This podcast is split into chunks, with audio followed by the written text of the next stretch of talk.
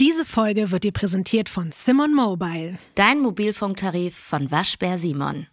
Hey, das ist eine Triggerwarnung. Diese Folge enthält Nacherzählung von Gewalt. Also bitte passt auf euch auf, wenn ihr weiterhört. Und jetzt viel Spaß bei Weird Crimes. Lotti, ich brauche deine Hilfe. Ja? Ich habe so diesen Weihnachtsspirit verloren in mir. Boah, da bist du bei mir ganz an der falschen Adresse. Ja, äh, trotzdem hörst du dir das jetzt mal bitte einfach mal an. Vielleicht hast du ja eine Lösung. Du bist ein lösungsorientierter Mensch und du Das hast stimmt. manchmal richtig gute Einfälle, ne? Okay. Ich will halt erklären, ich habe eine Instagram-Story gemacht, ich wurde gefragt, ob ich äh, mich auf die Weihnachtszeit freue und dann habe ich halt gesagt, früher war ich ein richtiger Weihnachts-Ultra, also wirklich, das hat nichts mehr mit Fandom zu tun gehabt, das war wirklich, ich war Ultra und mittlerweile bin ich zu so einem Grinch mutiert, ne? Weil das war früher wirklich auch so, ich verstehe meine Eltern in der Hinsicht auch irgendwie nicht so wirklich, dass die das über Jahre durchgezogen haben. Die mussten fast jedes Jahr, als ich ein Kind war, mit mir ins Krankenhaus, weil ich mich so sehr über die Geschenke gefreut habe, dass ich entweder richtig hohes Fieber oder irgendwelche Anfälle bekommen habe. Ne? Also wirklich schlimm. Wow. Und einmal war so Aber Weihnachten. nur an Weihnachten. Nur an Weihnachten. Ich muss aber auch sagen, vielleicht auch deren Schuld ein bisschen, weil es hat immer sehr lang gedauert. Also das war so Tradition bei uns. Wir haben früher mal Karpfen gegessen, das ist so ein polnisches Ding. Und die Karpfen haben auch immer noch in der Badewanne geschwommen, ne? Während ich dann da pinkeln war, habe ich auf die In hab der ich, Badewanne? in der Badewanne waren die lebendigen Karpfen, Ach so. Die Ich dachte, du hast in die Badewanne gepinkelt. Das nicht. Nein. Okay, Entschuldigung. ich habe versucht, den wirklich die letzten Momente ehrenvoll noch zu bereiten. Ich habe den nicht noch irgendwie auf den Kopf gepinkelt. Lerum Larum, es hat immer Ewigkeiten gedauert und ich wollte halt einfach nur Bescherung haben, ne? Mich hat das Essen nicht so wirklich gejuckt und so. Es waren auch immer viel zu viele Gänge dafür, dass ich klein war. Und danach hat meine Oma auch immer noch mal alles abgespült. Und an Weihnachten gibt's nicht nur irgendwie Teller oder so. Da wird halt wirklich das Familienbesteck und auch Geschirr von vor drei Generationen wird komplett aufgetischt. Und äh, danach wurde immer erst noch gespült und dann wurde, ach, brauchen wir überhaupt noch Bescherung oder nicht? Und dann hat sich natürlich meine Hysterie schon so angestaut, dass wenn es dann Bescherung gab, es ist komplett eskaliert bei mir. Und einmal, einmal war ich sowieso schon in meinem Anfall, glaube ich, drin, weil ich mich so sehr über die Geschenke gefreut habe. Und dann meinten meine Eltern, aber du hast das eine Geschenk noch gar nicht gefunden. Und dann bin ich in so eine Ecke gegangen und da lag sie dann. So eine Puppe, ich glaube, die hieß Mrs. Sparkling oder so, äh, oder irgendwas mit Sparkle. Die hatte so eine Schleife und so ein Herz. Wenn du die gedrückt hast, dann hat das angefangen zu leuchten. Als ich die gesehen habe, habe ich aufgehört zu atmen, weil ich mich so krass gefreut habe. Oh nein. Also Und wie lange dann? Also ja, ich keine Ahnung. Auf jeden Fall, oder? ja, meine Eltern haben äh, wieder richtig Angst bekommen, dass das jetzt das letzte Weihnachten für mich war und so. Haben mich ja, glaube ich, geschüttelt ab ins Krankenhaus wieder. Ich Ausschlag gehabt oder irgendwas. Ich weiß es Mann. nicht. Aber vor allen Dingen diese Puppe. Ich habe mich so sehr gefreut. Und ich frage mich, Ich wie das, das noch sein nie gehört. kann. Das finde ich ganz süß irgendwie, dass ein Kind sich so doll freut über Geschenke, dass es aufhört zu atmen und umfällt. Das ist wie aus so einem ganz süßen Nerd-Trottelfilm von so einem. Außenseiterkind. Was? ja, aber das ist doch total süß. Ich meine, ich freue mich immer noch über Geschenke, aber ich bin wirklich, was Weihnachten angeht, zu so einem Grinch geworden, dass ich mir auch denke, es tut mir so für meine Eltern leid, es gab so keine Dass du heute nicht mehr Zwischenphase. umfällst. Wie komme ich zu diesem Zwischenpunkt? Dass meine Eltern wenigstens ein Weihnachten mit mir haben, wo ich entweder nicht komplett mir alles scheißegal ist, weil ich so grinchig bin und das alles auch nur noch scheiße finde, oder dass ich in Ohnmacht falle und Ausschlag bekomme, weil ich irgendein Geschenk bekommen habe. Ja, möchte ich von dir wissen. Ich würde sagen, deine Eltern müssen sich leider einfach damit abfinden, dass du heute nicht mehr hyperventilierend ohnmächtig auf dem Boden liegst wegen Weihnachten, sondern dass du da jetzt halt der Grinch bist. Aber die werden dich doch trotzdem lieb haben und sich trotzdem freuen, dass du da bist, oder? Also ich würde mich freuen, wenn ihr, liebe HörerInnen, einen besseren Vorschlag habt als Lotti. Schreibt es einfach bei weirdcrimes-podcast auf Instagram. Ich will einfach nur, dass du dich so akzeptierst, wie du bist, Ines. Und wenn du jetzt ein Grinch bist heutzutage, dann Man kann sich so auch sein. optimieren. Ich finde in Bezug auf Weihnachten, du bist einfach an der falschen Adresse gelandet. Ich bin selber so ein krasser Weihnachtshasser. Ich kann damit überhaupt nichts anfangen. Ich fühle das nicht. Ich mag das nicht. Ciao. Von Studio Womans. Das ist Weird Crimes.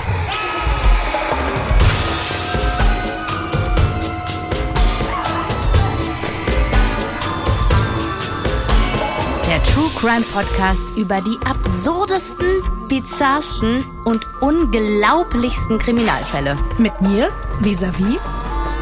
Und ich bin Ines Agnoli.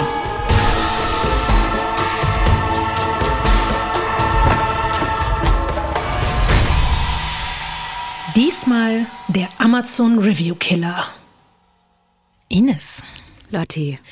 Ich glaube, du hast dich ja früher nicht nur über Puppen unterm Weihnachtsbaum gefreut, sondern auch über andere Produkte, die du gerne getestet hast und die du dann unter dem Namen ist die Scheiße ihr Geld wirklich wert bewertet hast, richtig? Lotti, ich, ich wollte mein Image polieren und äh, das passt mir jetzt Wolltest nicht so richtig. Teppich Ich wollte das unter, unter den Teppich kehren, ja.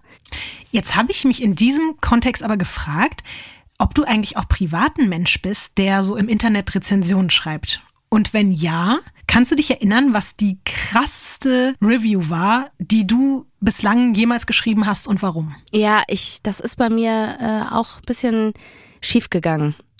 Also ich neige schon dazu, Bewertungen abzugeben. Leider nicht so, wie, wie man es eigentlich machen sollte, so nach dem Motto, ich mache das einfach mal regelmäßig, sondern entweder, wenn es extrem gut war oder wenn es richtig scheiße war. Und ich war auf jeden Fall einmal in einem Falafelladen und da ging so viel katastrophal schief. Also wirklich, das war so von falsche Falafel gemacht. Also ich esse ja kein Fleisch und die haben da irgendwie so einen Shawarma-Mix draus gemacht. Dann ähm, wollte ich irgendwas mit Kartoffeln haben. Das hat 40 Minuten gedauert. Ich meine, wir sind in einem Imbiss. Da dauert nichts 40 Minuten. Dann waren die krass unfreundlich. Der Typ, der hat mich irgendwie gar nicht so wirklich beachtet. Dann, ich hatte auch so Zeitdruck. Lirum Larum. Hat mich alles so abgefuckt, hat auch noch scheiße geschmeckt, dass ich am Ende eine schlechte Bewertung geschrieben habe und das alles da reingeschrieben habe. Aber auch so richtig wutentbrannt. Richtig, ihr Wichser, das nein, war scheiße. Nein, natürlich ich nicht. Ich habe nicht in einem Salem äh, Voice irgendwie das geschrieben, sondern wirklich einfach so als enttäuschte Kundin. Ich war einfach Mhm. enttäuscht davon. Ich habe mich schlecht behandelt gefühlt, es hat auch noch scheiße geschmeckt. Ja, danach wurde mir krass gedroht. dass die mich finden werden.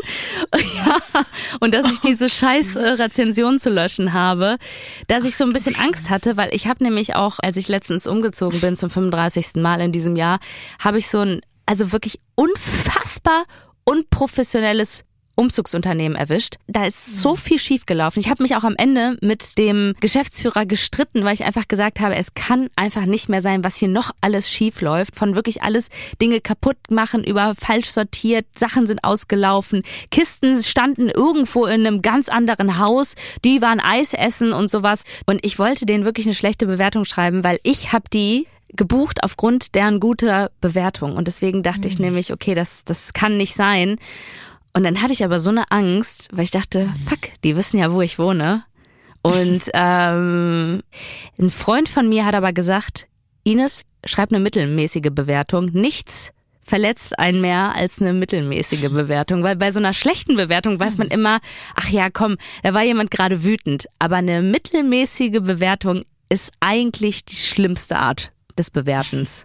Das ist doch schon mal eine gute Erkenntnis zu Beginn dieser Folge, dass man mittelmäßige Bewertungen schreiben sollte.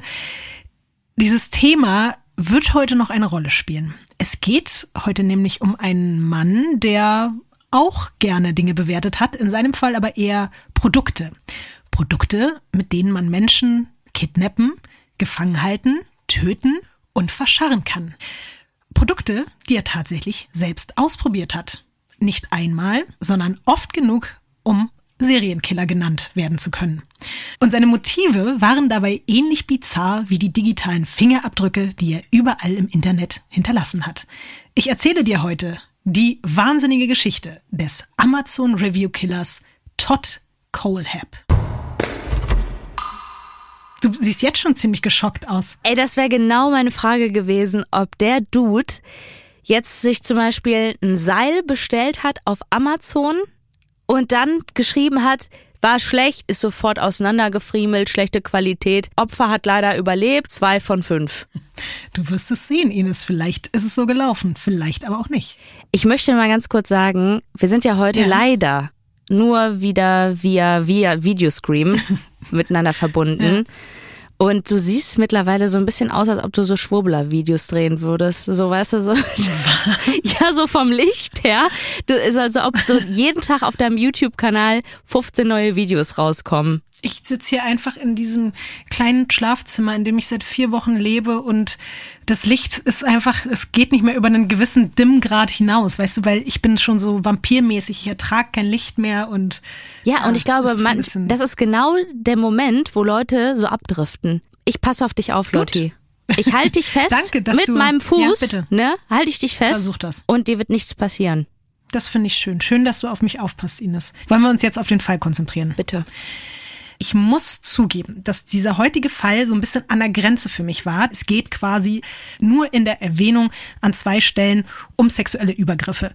Insgesamt ist die Folge inhaltlich heute auch ein bisschen doller als sonst, dass ich so dachte, ah, ist es an der einen oder anderen Stelle zu dark, aber andererseits ist es auch so weird und so absurd und ich habe so ein bisschen mit mir gekämpft und ich hatte den schon so ein paar Mal immer vor mir hergeschoben, aber irgendwie hat mir mein Gefühl gesagt, das ist ja heute die zwölfte Folge und ich dachte, wir können heute teilweise jetzt auch mal ein bisschen noch darker werden.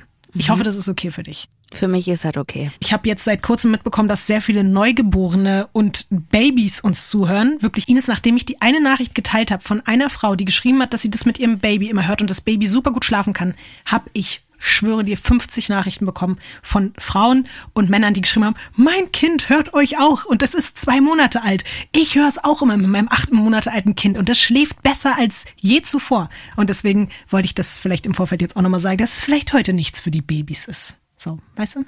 Ich weiß, woran nicht, das liegt. Woran denn? An dem Fußcontent. Das ist Na ja klar. bei, bei Babys ein ganz großes Thema. Ich sag's nur. So, es geht los. Todd Colehab wird am 7. März 1971 in Fort Lauderdale geboren. Weißt du noch, wann uns dieser Ort im Podcast schon mal begegnet ist? Ich habe gerade überlegt, das war am Anfang irgendwann, oder? Nee. In den ersten Folgen? Nee. In der Mitte? nee. Dann vor kurzem jetzt. Im letzten ja. Podcast?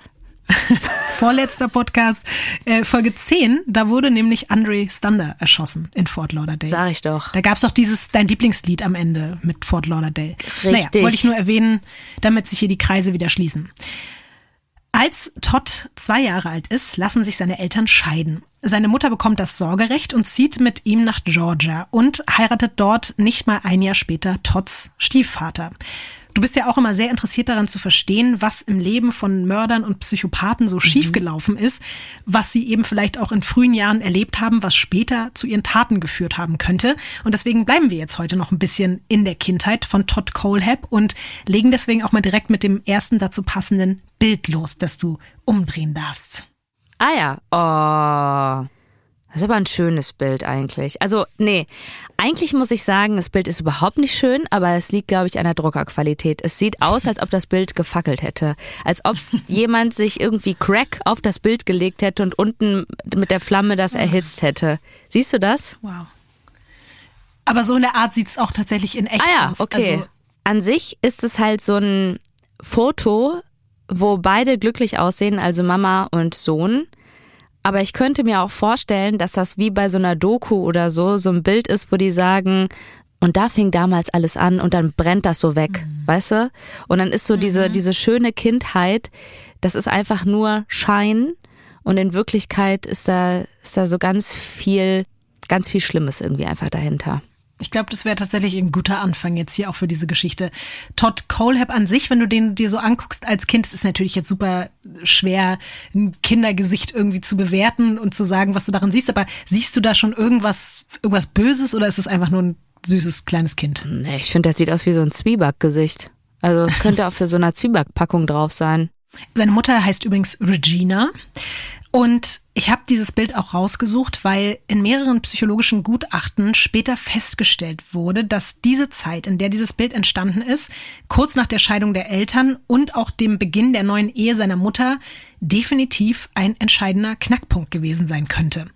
Es ist nämlich so, dass die Beziehung zu seinem Stiefvater von Anfang an als sehr ungesund beschrieben wird. Die beiden geraten permanent aneinander und Todd entwickelt dadurch scheinbar sehr früh schon eine übertriebene Wut darüber, dass er nicht bei seinem leiblichen Vater wohnen darf. Und den hat er auch seit der Trennung nicht gesehen. Und das macht ihn schon ziemlich doll fertig. Und es ist so, dass sich diese Wut dann auch ja sehr früh anfängt zu entladen. Als er gerade mal neun Jahre alt ist, wird er anderen Kindern gegenüber extrem aggressiv. Der schlägt deren Spielsachen kurz und klein. Dann fängt er an, seine Mutter zu bedrohen, setzt einmal bewusst das komplette Haus unter Wasser. Er versteckt alle Handtücher, die es gibt und dreht, als seine Mutter nicht da ist, alle Wasserhähne im oberen Stock auf und lässt quasi so lange das Wasser laufen, bis es von oben vom ersten Stock, ja, vom ersten Stock runterläuft in das Wohnzimmer und die Küche im unteren Geschoss. Wow. Ja. Und das sind alles immer schon so Zeichen, der ist einfach, der ist richtig wütend und er möchte zu seinem Vater.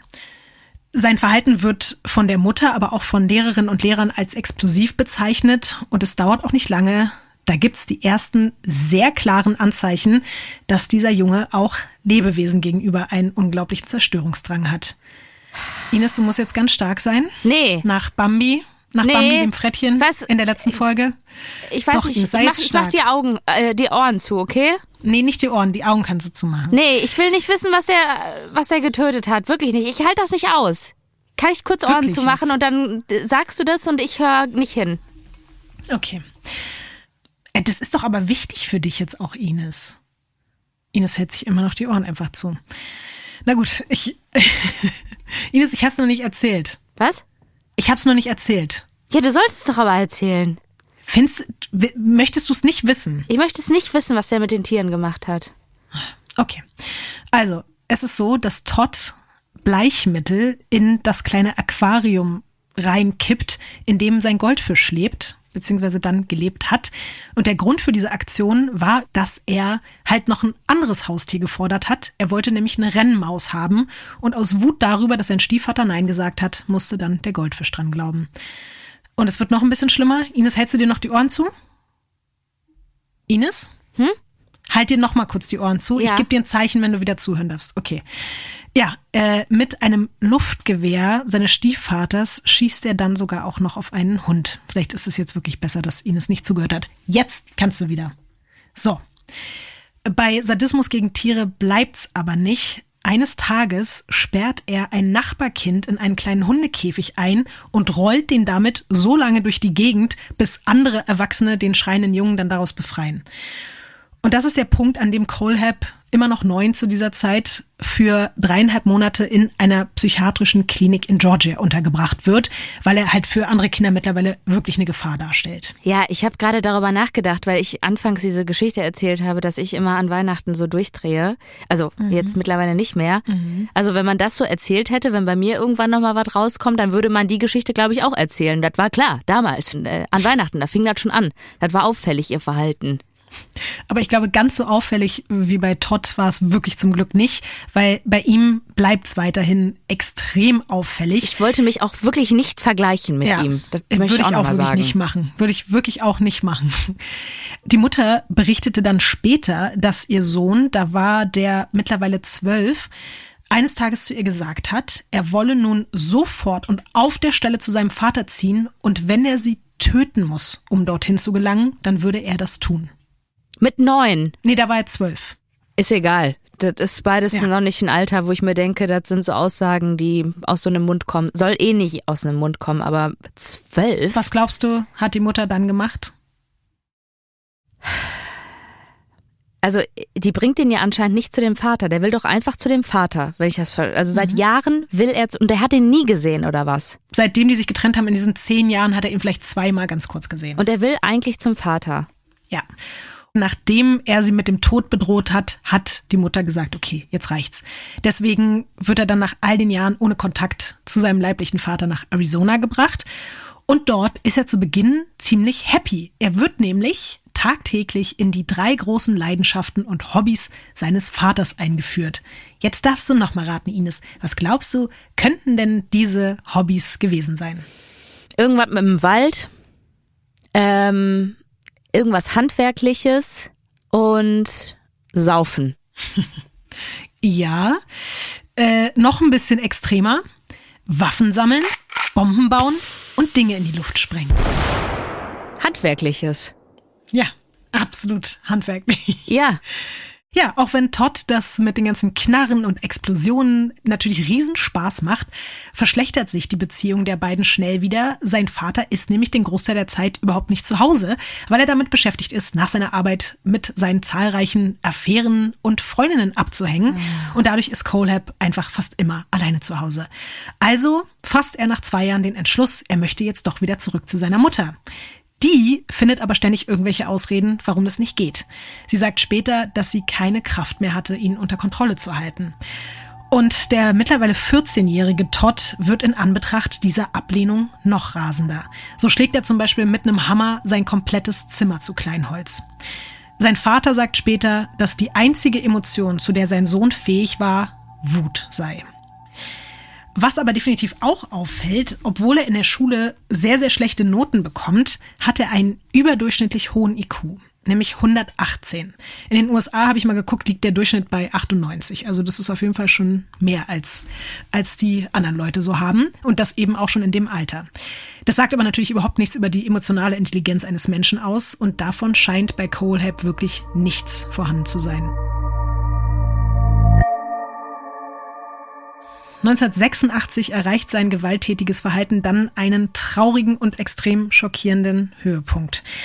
Nachdem Colehab von einem 14-jährigen Mädchen aus der Nachbarschaft einen Korb bekommen hat, entführt er sie unter vorgehaltener Waffe seines Vaters aus ihrem Elternhaus und hält sie mehrere Stunden bei sich gefangen.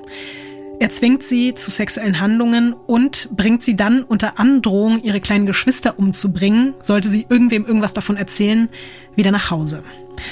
Zum Glück traut sie sich aber trotzdem, ihren Eltern und der Polizei die Wahrheit zu sagen. Also wird Todd Colehab sehr, sehr schnell wegen Entführung und wegen sexueller Nötigung angeklagt. Wie alt war der da? 15, ja. Zu diesem Zeitpunkt tritt dann seine Mutter wieder auf den Plan und sie reicht beim Gericht einen Brief ein, in dem sie sagt, dass das Verbrechen zwar falsch war, aber, Zitat von seiner Mutter Regina, die du auf dem Foto gesehen hast, er ist kein böser Junge. Er hat das Mädchen doch sogar nach Hause gebracht. Klingt das nach einem gefährlichen Kriminellen? Furchtbar. Ich finde solche. Aussagen ganz, ganz schlimm. Also ich meine, das ist furchtbar, was er diesem Mädchen angetan hat und dass sie das mhm. so runterspielt. Mhm egal ob Mutter oder nicht. Also das noch so hinzustellen, als wenn er ja so ein höflicher, toller Junge ist, weil er hat sie ja nach Hause gebracht, das ist wirklich also, wirklich furchtbar. Ja, wow. es, der hat die halt missbraucht, aber komm, der hat die wenigstens nach Hause gebracht, das ist ein Gentleman. Ja. Und die wollte es wahrscheinlich auch nicht anders, weil die, die hat irgendwie so sexy geguckt. Mhm. Er selbst hat seine Tat übrigens damit erklärt, dass er eigentlich nur die Aufmerksamkeit seines Vaters erregen wollte, weil der ihn ja so vernachlässigt und dann sei das alles ein bisschen außer Kontrolle geraten. Ja, genau. Jetzt sind auch noch alle anderen schuld daran. Jetzt bin ich mal gespannt, was glaubst du, jetzt mit all den Verhandlungen und so weiter, ist Todd Colehab mittlerweile 16 Jahre alt. Schätz doch mal ein, was für eine Strafe er bekommen hat. Okay, der kann ja jetzt schon ins Jugendgefängnis kommen, ne? Mhm. Okay, also ich sag mal er wird nicht so eine krasse Strafe bekommen haben. Ich würde sagen, er ist auf jeden Fall ins Gefängnis gekommen. Ich würde sagen, er ist vor seinem 18. Geburtstag noch rausgekommen. Zur Abwechslung hast du dich mal geirrt. Ich habe diese Frage nämlich auch gestellt, weil wir hier schon so oft diese Momente hatten, in denen wir dachten, so was, wie kann das sein, dass der Mensch nach zwei Monaten wieder raus war? In diesem Fall wirklich zu meiner positiven Überraschung hat der Richter die große Gefahr, die von ihm ausgeht, anerkannt und ihn sogar nicht nach Jugend, sondern Erwachsenenstrafrecht verurteilt.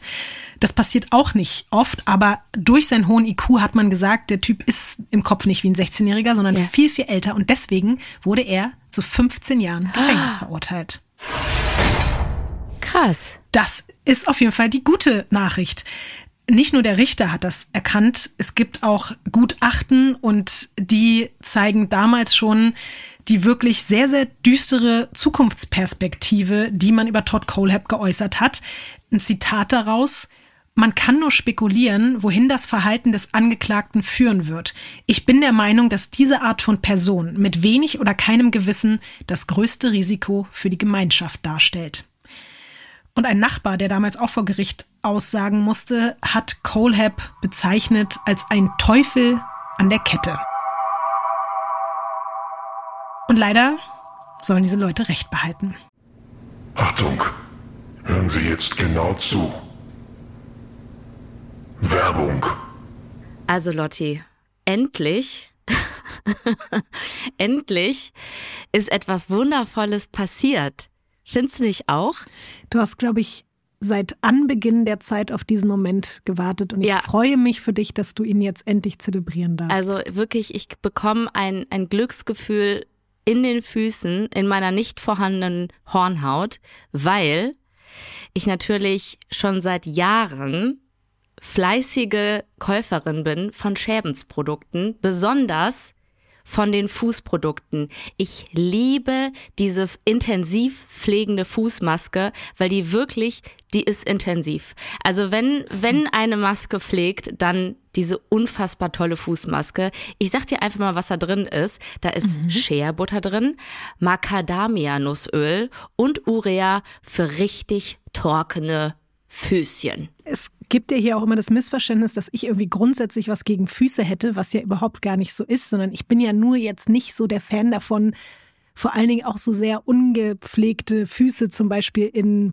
irgendwelchen Situationen wie der Bahn oder dem Flugzeug oder so vor mir, hinter mir, neben mir, auf meinem Schoß, unterm Stuhl oder so weiter zu sehen oder Leute, die sich eben die Parmesanhornhaut abraspeln in der Öffentlichkeit. Aber genau deswegen bin ich ja auch so froh darüber, dass wir hier heute Schebens als Werbepartner dabei haben, weil diese Produkte ja eben dazu führen, dass die Füße alle schöner und weicher und geschmeidiger und toller sind und angenehmer auch für einen selbst, wenn es nicht so raspelt und rubbelt die ganze Zeit. Und da kann ich zum Beispiel, neben dem, was du schon Tolles empfohlen hast, auch die Peeling-Fußmaske empfehlen. Das ist so ein ganz natürliches, sanftes, auch nicht so dolles Peeling und das entfernt dann halt eben die vielen kleinen abgestorbenen Hautschüppchen, die eben gerne überall hängen bleiben oder abfallen, wo man das nicht möchte, dass sie abfallen.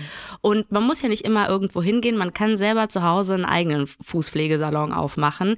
Sherbens hat da auf jeden Fall ganz tolle Produkte. Wir haben ja schon gesagt, Peeling-Fußmaske, es gibt aber auch diese pflegende Fußmaske, die ich sehr gerne mag. Es gibt sogar eine Anti-Hornhaut-Fußmaske. Es gibt regenerierende Fußpatches, es gibt pflegende Fußbutter. Das Wort liebe ich übrigens, Fußbutter. Mag das, ich. richtig, richtig gerne. Und ja, wie ich schon meinte, wenn ihr dann am Ende perfekte, weiche, also nicht perfekte, niemand braucht perfekte Füße, aber einfach ein bisschen geschmeidigere, weichere Füße habt, dann ist das, glaube ich, für euch selbst und alle anderen eine ganz tolle Situation. Und vor allen Dingen für eure Füße, die freuen sich. Ich freue mich Und- auch. Ja, ich freue mich dann eben auch. Und in diesem Sinne dürft ihr gerne mal nach euren Lieblingsprodukten von Schebens gucken. Findet ihr in der Drogerie oder online. Und wenn ihr noch mehr Infos haben wollt, dann gibt's die natürlich in unseren Shownotes. Gut. Sie wissen, was Sie zu tun haben. 14 Jahre später, also nicht 15, sondern 14 hat er gesessen. Wir befinden uns nun schon im Jahr 2001. Wird er aus der Haft entlassen und zieht zurück nach South Carolina in die Nähe seiner Mutter, um genau zu sein, in die 35.000 Einwohnerstadt Spartanburg. Entgegen der schlechten Prognosen, die man Menschen normalerweise oft stellt, wenn die fast ihr halbes Leben im Gefängnis verbracht haben und sich dann irgendwie im normalen Leben zurechtfinden sollen, läuft's bei dem 30-Jährigen ziemlich gut. Und das hat auch mit seiner Mutter zu tun. Ein Zitat von ihr dazu. Ich habe alles so eingerichtet, dass er ein produktiver Teil unserer Stadt sein und den Rest seines Lebens genießen und das tun kann, was er liebt. Zugegeben hat er den Neustart aber nicht nur seiner Mutter zu verdanken, sondern auch ein bisschen sich selbst. Todd hatte nämlich schon während seiner Haftzeit durch ein Fernstudium einen Bachelorabschluss in Informatik abgeschlossen und arbeitet dann erstmal als Grafikdesigner für ein Unternehmen in Spartanburg.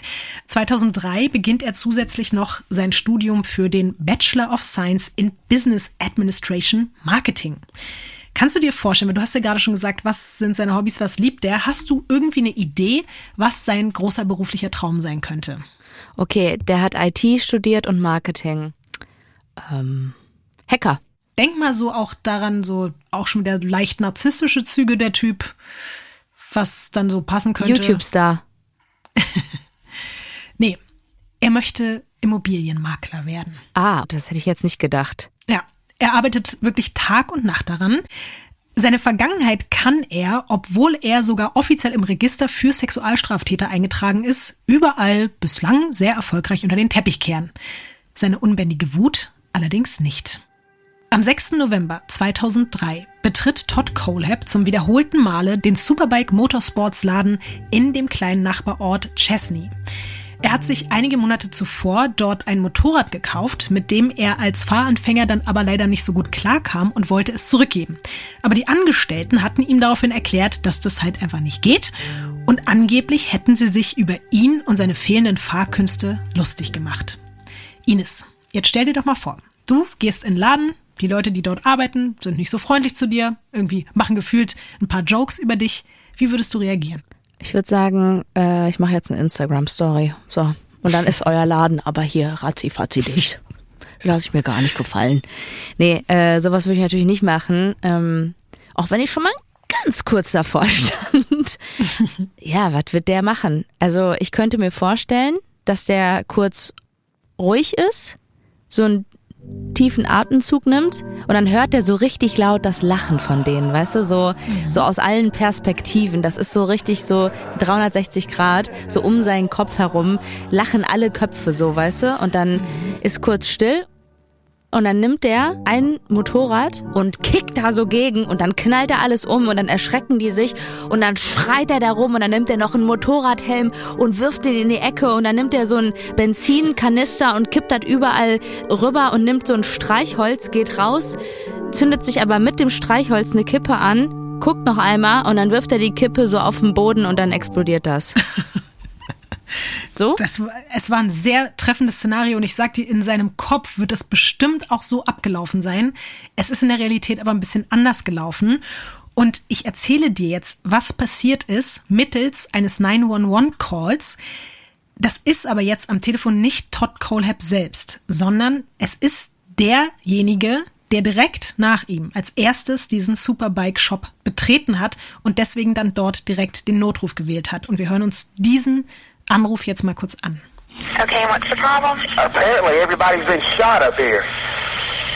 Everybody's laying down in a pool of blood. His mama's been shot, the mechanic's been shot, and the owner. Ach so. Habe ich das jetzt richtig verstanden, dass der alle abgeknallt hat? Der Anrufer berichtet, sorry, dass ich jetzt lache, aber dein Gesichtsausdruck hat mich gerade sehr zum Lachen gebracht. Der Anrufer berichtet, dass alle Leute in diesem Laden erschossen wurden und in Blutlachen liegen. Er sagt, dass die Mama erschossen wurde, dass der Mechaniker erschossen wurde und der Besitzer erschossen wurde. Weil die das Motorrad nicht zurückgenommen haben. Ich kann dazu dir gleich noch mehr sagen. Es ist so, dass es insgesamt vier Tote sogar gibt, um auch nochmal alle direkt aufzuzählen. Scott Ponder, das ist der Ladenbesitzer, dann der Ladenmanager Brian Lucas, dann der Mechaniker Chris Sherbert und Beverly Guy, das ist die Buchhalterin und Mutter des Chefs. Todd Colehab hat wirklich am helllichten Tag vier Menschen in 30 Sekunden erschossen, alle Wie mit bitte? Kopfschüssen in die Stirn. Das ist nicht dein Ernst. Fast wie bei einer Hinrichtung.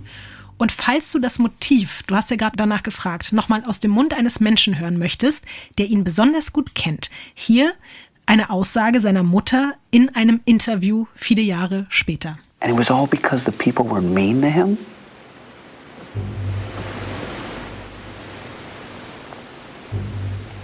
They embarrassed. And so he killed them. They embarrassed him. And you know, anybody, I don't care who you are, and whether you have a temper or you don't have a temper, nobody wants to be embarrassed.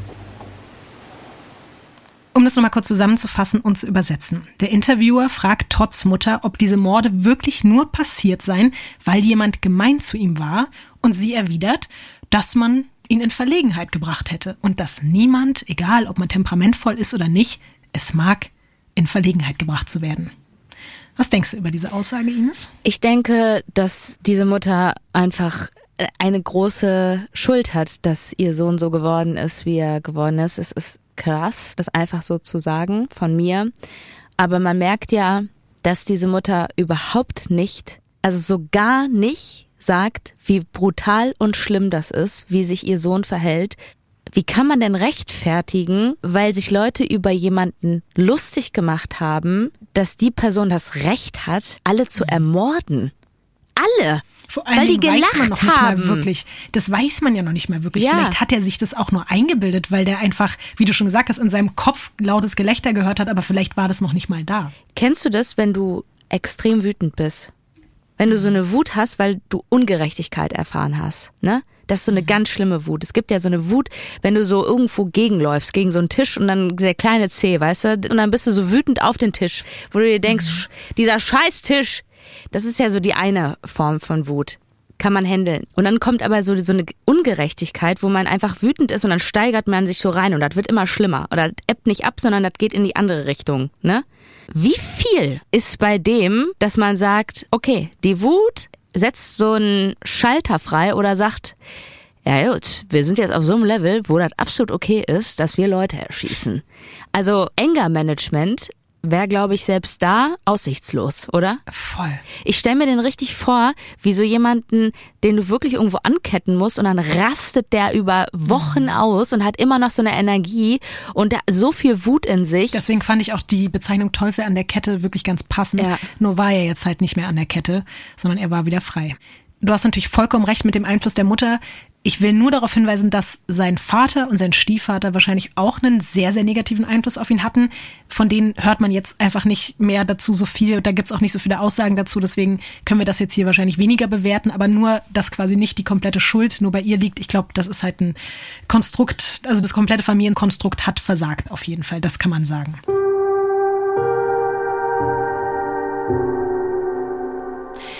Da Todd Colehab tatsächlich mehrere Zeugen im Laden gesehen haben, bevor er diesen Massenmord begangen hat, wird ein Phantombild angefertigt und in der ganzen Stadt Flyer verteilt, um den unbekannten Mörder zu finden. Ich habe dir einen dieser Flyer mal mitgebracht, den darfst du jetzt dir gerne mal angucken. Ja, finde ich ganz schwierig. Also Was siehst du da drauf? Erstmal ein gelbes Plakat. Die Person, die gesucht ist, die natürlich gezeichnet ist, die schon wieder jeder sein könnte. Ein weißer Mann, 25 bis 40 Jahre alt. Und ähm, hier, sag doch mal, wie groß der war. 9000 äh, Quadratmeter vielleicht? Wahrscheinlich ungefähr so, ja. Mhm. Neun Meter, glaube ich, ungefähr war das. Und er hat auf jeden Fall ähm, dark brown feathered hair. Also äh, dunkelbraunes Federhaar. Und, äh, und die möglichen Autos, also sind alles, nee, es sind zwei Pickup-Trucks und ein rotes Auto. Gut, wahrscheinlich standen die alle gerade davor und keiner hat den wegfahren sehen. Und dann sind da noch leider auch die vier Personen drauf, die er ermordet hat. Ähm, Du hast gerade gesagt, dass dieses Bild, das Phantombild, jeder sein könnte. Ja, fast jeder. Du hast an sich eigentlich recht, weil der Typ sieht halt aus wie 0815-Typ. Aber jetzt darfst du nochmal das nächste Bild umdrehen, weil da sind die Bilder, ein Mugshot von Colehab und das Phantombild nochmal nebeneinander. Das sind zwei komplett unterschiedliche Menschen. Sorry. Was? Also die Nasen sind ja mal komplett anders und dann geht hier auch besonders die untere Gesichtshälfte ist auf dem gezeichneten Bild total schmal und bei ihm total breit. Also, äh, was die Details betrifft, magst du ja recht haben. Aber wenn du die siehst nebeneinander, dann ist das doch schon relativ deutlich, dass das der gleiche Typ ist. Und wenn dieser Typ sogar an dem Tag in dem Laden war und sogar ein Mensch ist, der schon mal im Gefängnis war, der sogar aus der Stadt dort kommt, finde ich, ist das schon ein sehr akkurates Phantombild, was eigentlich hätte äh, Wirkung zeigen können. Das will ich gar nicht sagen oder abstreiten, dass das nicht ein akkurates Bild ist, aber wenn ich die beiden nebeneinander sehen würde, würde ich nicht denken, dass der gesucht ist. Krass. Also Ines, da sind wir uns schon wieder komplett uneinig. Ich sehe das ganz anders als du. Ich finde, dass es ein richtig, richtig gutes Phantombild ist. Lustigerweise, also es haben im Nachhinein alle so gesehen wie ich und haben auch alle gesagt, schade. Super, Lotti, dass alle ja, das sehen das wie du. nur. Ja, ja. Wir können das ja auch gerne wieder bei Weird Crimes unterstrich Podcast mal hochladen und dann können die Leute ja gerne mal sagen, ob sie da eine Ähnlichkeit sehen zwischen diesen beiden Bildern oder nicht. Können wir ja mal fragen. Würde ich auch gerne wissen. Aber an sich hattest du ja vielleicht insofern recht, dass es trotzdem nichts gebracht hat. Man konnte ihn nicht fassen. Es sind stattdessen ganz andere, sehr weirde Sachen passiert. Scott, der Ladenbesitzer, war verheiratet und seine Frau tragischerweise schwanger. Da man wirklich nach allen möglichen Motiven und Spuren sucht, stellt sich durch eine DNA-Überprüfung heraus, dass das Baby nicht von Scott, sondern dem ebenfalls erschossenen Manager des Ladens, Brian, gezeugt worden sein muss. Die Ehefrau streitet allerdings ab, eine Affäre mit dem Kollegen ihres Mannes gehabt zu haben, und sie behauptet dann, man hätte im Krankenhaus die Kinder vertauscht. Und deswegen führt diese strange Geschichte dann dazu, dass sich die ErmittlerInnen komplett auf die Frau als Verdächtige konzentrieren und vermuten, dass dieses Massaker im Bikeshop einfach nur das Ergebnis von einer außer Kontrolle geratenen Dreiecks-Liebesgeschichte ist. Und diese Theorie hält sich dann einfach über Jahre, obwohl es keine Beweise dafür gibt. Krass. Verrückt, oder? Ich gehe mal stark davon aus, dass sie im Nachhinein sich nicht die Blöße geben wollte zu erzählen, dass sie eigentlich doch eine Affäre hatte mit Brian, stattdessen lieber gelogen hat, erzählt hat, sie hätte ein falsches Kind im Krankenhaus bekommen.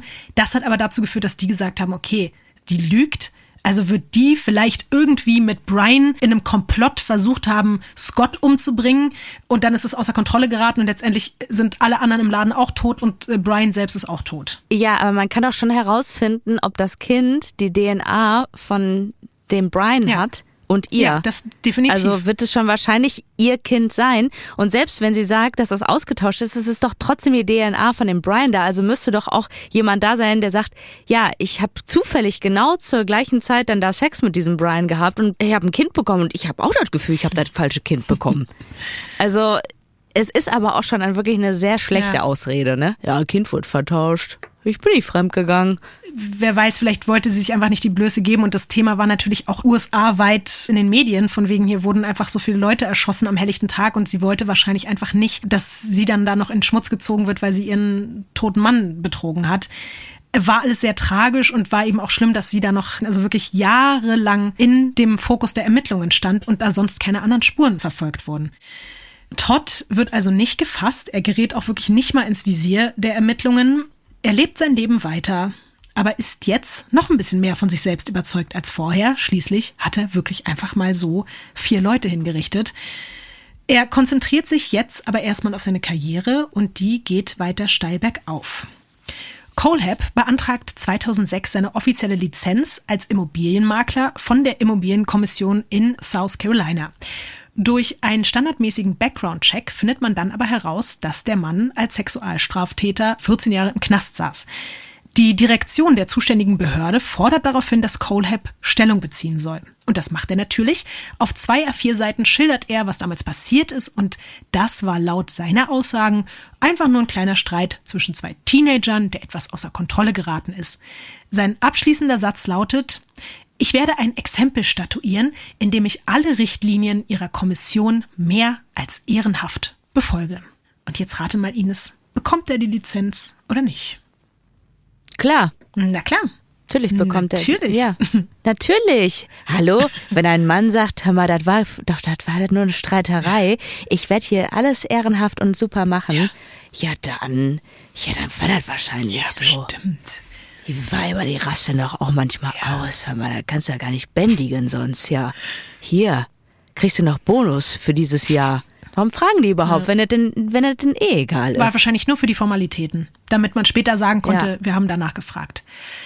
Ja, somit hat er sich seinen Traum erfüllt und ist ein lizenzierter Immobilienmakler. Und um das Ganze noch zu toppen, gründet er eine eigene Firma. Die TKA Real Estate steht für Todd Colehab and Associates. In den USA machen Makler ja auch ganz gerne so Werbung für sich, um Häuser zu verkaufen. Auf so Bänken und sowas halt, ne? Das kennt man aus den Mhm. Ja, Filmen. Das hat auch Todd Colehab gemacht und er hat aber auch auf seiner eigenen Website extrem aggressiv für sich selbst Werbung gemacht. Wundert mich gar nicht, dass aggressiv bei ihm so eine Masche ist. Ich lese dir mal einen kleinen Auszug daraus vor. Als Makler bei TKA Real Estate versuche ich, dass alles reibungslos läuft und gebe ihnen mehr als das, was sie erwarten. Und dazu noch ein bisschen Attitüde. Immobilien sind Krieg. Okay, nicht wirklich, aber ich möchte unseren Konkurrenten ein hartes Tempo vorgeben. Und tatsächlich funktioniert diese Masche. Colehab wird mit seiner Firma extrem erfolgreich. Er stellt jedes Jahr immer noch mehr Maklerinnen und Makler ein. Einige von denen sagen später aus, dass Todd an seinem Schreibtisch jeden Tag Pornos geguckt hat. Aber nicht so auf Undercover, wie das vielleicht andere Leute machen würden, sondern dass ihm bewusst war, dass das alle mitbekommen. Nichtsdestotrotz wird er zum umsatzstärksten Immobilienagenten in der kompletten Region. Und er erhält auf renommierten Maklerbewertungsseiten durchgehend 5-Sterne-Rezensionen, die er sich selbst auch immer wieder gerne durchliest. Jetzt weiß ich auch, was du meintest mit dem Narzissmus. Also wirklich alles, was du gerade in den letzten Minuten beschrieben hast, ist einfach ein Paradebeispiel dafür. Es wird auf jeden Fall auch immer noch doller jetzt. Es ist jetzt so eine Vermutung, aber vielleicht könnten auch diese Rezensionen dazu beigetragen haben, dass er irgendwann selbst mit dem Schreiben von Reviews im Internet anfängt. Es ist so ungefähr um 2013 rum, da beginnt Colehab mit diesem Hobby, das ihm sogar später seinen Serienkillernamen einbringen wird, der Amazon Review Killer. Der hat jetzt aber in der ganzen Zeit keine anderen Menschen umgebracht oder versucht umzubringen. Oder war sexuell übergriffig. Man weiß es nicht, man weiß es auch bis heute nicht. Also offiziell ist es so, dass nichts passiert ist. Es sind ja jetzt eben wirklich ein paar Jahre vergangen, du hast vollkommen recht, seitdem Ja. er offiziell das letzte Mal getötet hat und es scheint aber auch wirklich in ihm und seiner Fantasie extrem zu brodeln. Andere Leute würden das wahrscheinlich heimlich mit sich und ihren Gedanken ausmachen, weil er ist ja jetzt auch immerhin einfach einer der bekanntesten Immobilienmakler der Gegend. Aber er lässt einfach das komplette Internet daran teilhaben. Wir kommen jetzt mal zu ein paar Highlights seiner Amazon Reviews, die ich dir mitgebracht habe. Du darfst die quasi einzeln dir immer angucken, darfst erstmal das Produkt beschreiben und ich übersetze dann mal seine Kommentare dazu. Also darfst du gerne, wenn du möchtest, mal eine von ihm original verfasste Review dir jetzt hier angucken. Beziehungsweise sag mir erstmal, was für ein Produkt das ist. SOG, Pentagon, Fixed Blade und dann sehe ich leider nicht mehr, was es ist. Ich dachte im ersten Moment, das ist ein Schwangerschaftstest, aber das ist ein Messer. Vier von fünf Sternen. Have not stabbed anyone yet. Yet. But I am keeping the dream alive. And when I do, it will be with a quality tool like this. Wow. Um das nochmal ganz kurz zu übersetzen, ich habe noch niemanden erstochen, noch, aber ich halte den Traum am Leben und wenn ich es tun werde, dann wird es mit einem Qualitätswerkzeug wie diesem sein. Aber müsste da nicht auch bei Amazon so irgendwie so eine Alarmanlage angehen? Ähm, gut, ich weiß jetzt auch nicht, ne? Wer, wer soll sich ja auch noch darum kümmern? Hast du auch gesehen, wie sein Username war? Me reviewed a product. Mi, einfach nur Mi hat er sich genannt. Ah, okay. Ich habe noch ein paar für dich mitgebracht. Du darfst gerne Bild 5 umdrehen. Entrenching Tool F08N. Keep in car for when. Warte, willst du erstmal ganz kurz sagen, was es ist? Keine Ahnung. Sieht ein bisschen aus wie ein Analplug. Aber äh, wird's wahrscheinlich nicht sein. Ich habe wirklich keine Ahnung, was das sein soll. Es, äh, Wirklich? also wirklich gar nicht. Gar keine da hinten Ahnung. ist ein Griff dran und guck doch mal, was da vorne dran ist. Ja. Äh, ich habe gerade beschrieben. Ach, eine Schaufel soll das sein. Das ist eine eindeutig eine Schaufel, Ines. Entschuldigung, die Druckerqualität hat daraus ein Dildo gemacht, ein Analplug, also aus einer Schaufel. äh, das habe ich überhaupt nicht erkannt. Du kannst ja erstmal jetzt nochmal den Kommentar dazu vorlesen. Keep in car for when you have to hide the bodies and you left the full-size shovel at home. Does not come with a midget, which would have been nice. Also um es nochmal zu übersetzen, fürs Auto, wenn Sie die Leichen verstecken müssen und die Schaufel in voller Größe zu Hause gelassen haben, kommt nicht mit einem Zwerg, was schön gewesen wäre. Bist du sprachlos? Ja, was hat der Zwerg denn jetzt damit zu tun? Ich glaube, das sollte ein Witz von ihm sein. Ah, okay. Aber es ist natürlich vollkommen bescheuert und absurd und makaber und Aber es gibt doch für allen Scheiß, hör mal, wenn ich irgendwie meinen Nippel poste, ne? Dann wird das sofort blockiert und dann wird ein Alarm gemacht. Aber wenn hier jemand sowas schreibt und rezensiert, dann denken die sich schon, naja, das ist schon in Ordnung. Der meint das nicht so. ich glaube, es war leider genauso, wie du es gesagt hast, dass man eher dachte, auch die Leute, die das gelesen haben, dass das halt einfach so funny ist und dass man das gar nicht ernst nehmen kann. Ja. Es wollte sich aber, glaube ich, damals, als das alles so rausgekommen ist, von Amazon auch niemand so konkret dazu äußern. also man hatte den jetzt nicht auf dem Schirm und ja, er konnte dort munter seine Bewertungen weiterschreiben und niemand hat's irgendwie gejuckt. Deswegen gibt es noch ein weiteres Bild für dich, eine weitere Review von vom Amazon Review Killer. Ist das ein Taser? Nee, dachte ich auch erst. Das ist wirklich schwer zu entdecken, was das sein soll. Aber das ist ein Waffengriff, den man nochmal extra so an eine Waffe ranschrauben Ja, kann. okay, das muss man aber auch wissen. Hattest du schon mal eine Ja. Waffe in der Hand? Keine echte, nee. Nur eine Schreckschusspistole. Mhm. Aber den Kommentar darfst du gerne vorlesen. Äh, fünf Sterne erstmal gegeben. It's blacker than my soul and priced right. Ja, also es ist schwarzer als meine Seele und ein angemessener Preis. Ja, den findet er auf jeden Fall richtig gut, der Tool. Man merkt halt auch, finde ich, also er denkt halt auch, dass er besonders witzig ist, ne? Ich kann mir richtig vorstellen, wie die Hausbesichtigungen mit dem waren. Boah, so jemand, wo du dir nur denkst, mein Gott, ich finde die Wohnung oder das Haus wirklich geil, aber ich ertrag diesen Typen nicht mehr. Und dann macht er die ganze Zeit so schlechte Jokes, weißt du? So, ja, mein Keller ist groß genug, um da eine ganze Familie irgendwie äh, einzusperren. Spaß, Leute, hör mal. Ich glaube, du hast ihn wirklich gerade sehr gut nachgemacht. Wir haben aber noch zwei weitere kleine Produkte für dich. Bitte dreh das nächste Bild um. Es hat eine Kugel. Ich sag's dir einfach gleich, das ist ein Bügelvorhängeschloss. Ähm, also, dieses Bügelvorhängeschloss, was auch immer dann da ist, fünf Sterne, works great. Also if someone talks back. Go old school on them by putting this in a sock and beating them.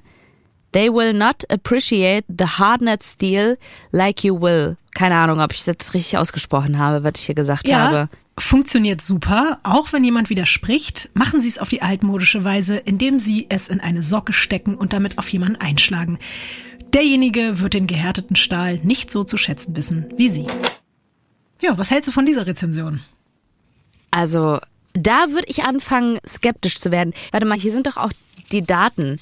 November, also 16. November 2015, 13. September 2014, das ist ja jetzt alles nicht so weit auseinander. Da kann man doch auch mal sagen, hör mal, das ist irgendwie, ich weiß nicht, ob das immer was mit Humor zu tun hat. Man kann doch auch Rezensionen bestimmt melden.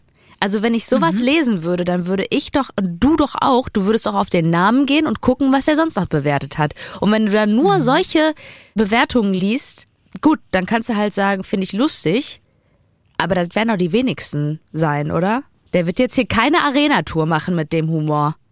Das ging tatsächlich über zwei Jahre. Willst du mal schätzen, wie viele Rezensionen er insgesamt geschrieben hat? 37. 140. Wie bitte? Ja. Aber wirklich nur so zu Mördersachen oder halt auch einfach wirklich ganz stinknormale Sachen, die Batterien Nee, oder so. Waren fast alle so. Wow. Ach so, klar, der Klassiker, ne? Ich habe das nächste Was Bild kommt jetzt nun? einfach mal genommen. Das ist klar zu erkennen, eine Kettensäge. Und ich denke mal, der wollte sich nicht die Fußnägel damit schneiden und hat es auch nicht ausprobiert. Das wirst du jetzt herausfinden. Auch hier fünf Sterne. Works excellent. Getting the neighbor to stand still while you chase him with is hard enough without having a easy to use chainsaw. Funktioniert hervorragend. Den Nachbar dazu zu bringen, stillzustehen, während du ihn damit jagst, ist schwer genug, ohne eine einfach zu bedienende Kettensäge zu haben. So, dann will ich jetzt mal die Auflösung, ob das auch wirklich immer genau so stattgefunden hat. Und ich denke mal, ja. Manches kann ich dir schon mal vorweg sagen, ist natürlich nur in seiner Fantasie passiert. Manche Dinge hat er aber auch wirklich ausprobiert.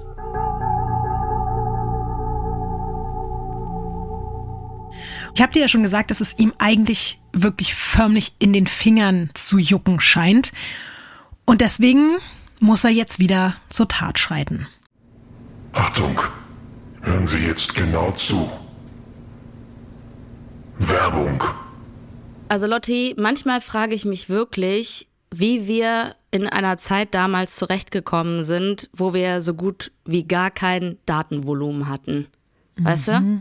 Also das, Weißt du, die Zeit, wo man so fünf SMS gefühlt im Monat verschicken konnte. ja, und man was richtig planen musste. Wer kriegt jetzt hier wann, wie, wo, was geschickt und sowas halt, ne?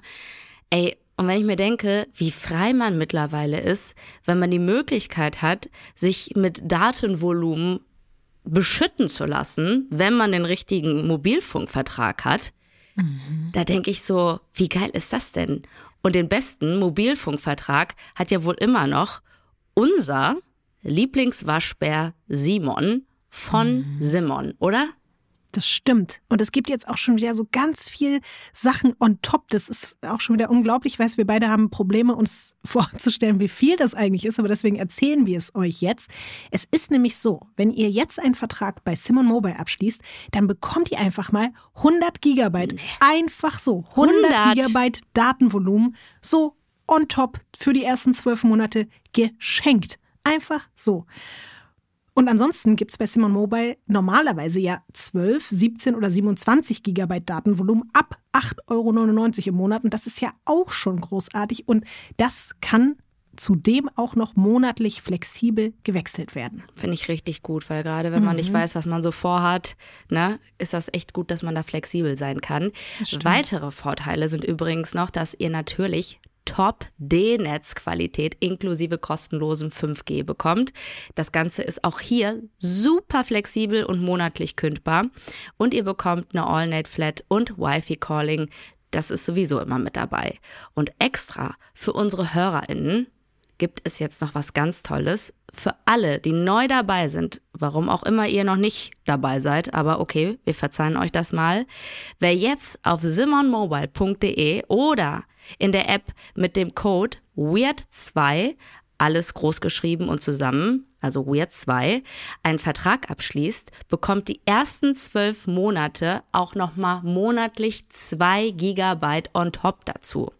Das Angebot ist nur bis zum 13.05.24 gültig. Also seid schnell. Und alle Infos findet ihr auf simon.link slash weirdcrimes oder in unseren Shownotes. Gut. Sie wissen, was Sie zu tun haben.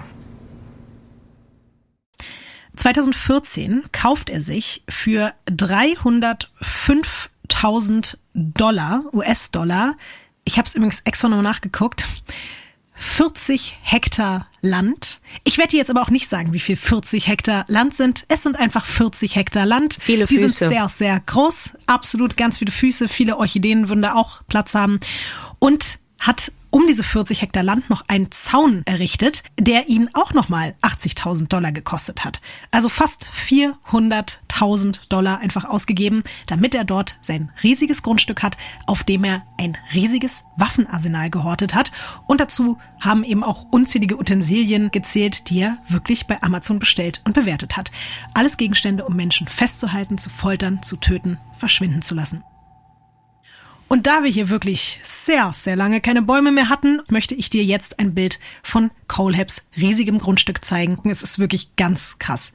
Okay, ist das ganze Bild sein Grundstück oder ist dieser Teil in der Mitte sein Grundstück? Du kannst ja mal sagen, was ist in der Mitte?